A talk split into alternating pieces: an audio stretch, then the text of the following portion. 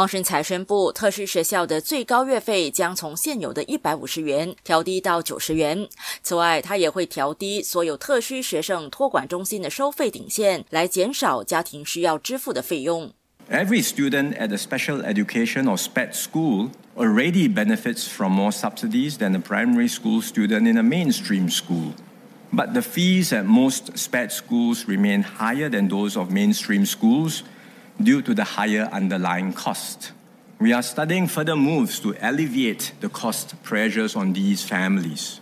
黄神才说，每个特需学校学生获得的津贴已经比主流学校的小学生多，但是多数特需学校因基础成本更高，导致收费比主流学校高。他们正在研究要如何进一步降低这些家庭的经济压力。